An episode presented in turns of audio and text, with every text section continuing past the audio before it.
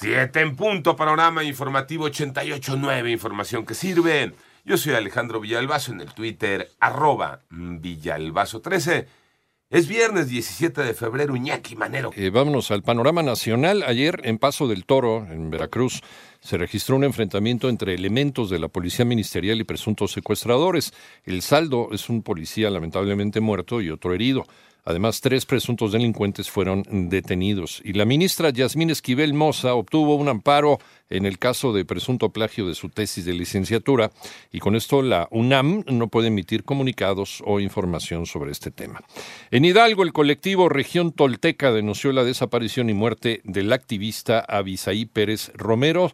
Eh, también dicen que es periodista y siendo periodista pues sería la primera víctima se dedica a este tipo de, de actividades en este año 2023.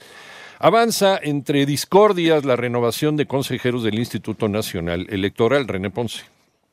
Rinden protesta ante la Junta de Coordinación Política los siete integrantes del Comité Técnico de Evaluación que se encargará de elegir a los mejores perfiles para ocupar los cargos de consejeros del Instituto Nacional Electoral. Se trata de María Esther Azuela y Sergio López Ayón, ambos propuestos por el Instituto Nacional de Transparencia, Ernesto Izunza y Araceli Mondragón, propuestos por la Comisión Nacional de los Derechos Humanos, Enrique Galván, Evangelina Hernández Duarte y Andrés García Reper, respaldados por la Junta de Coordinación Política. Cabe destacar que luego de que se diera la instalación de este comité, los aspirantes a consejeros del INE podrán iniciar con su postulación a través del portal de la Cámara de Diputados. Para 889 Noticias, René Ponce Hernández. Y si tú fuiste afectado por el cierre de operaciones de Aeromar, ¿qué opciones tienes? María Inés Camacho.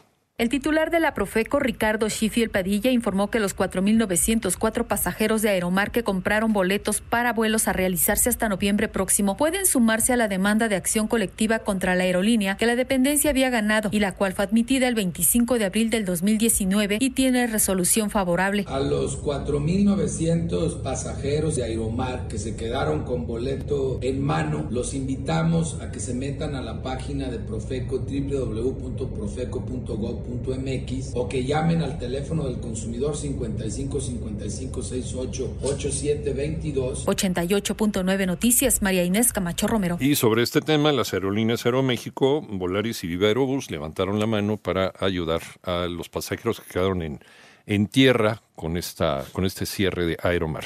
En el panorama internacional Dos semanas después de que un tren cargado con cloruro de vinilo se descarrilara en East Palestine, en Ohio, en los Estados Unidos, una nube tóxica de color negro de más de 400 mil metros de radio fue captada desde un vuelo comercial que volaba sobre ese estado. En tanto, el número de muertos por el sismo de Turquía y Siria alcanzó los 43.844.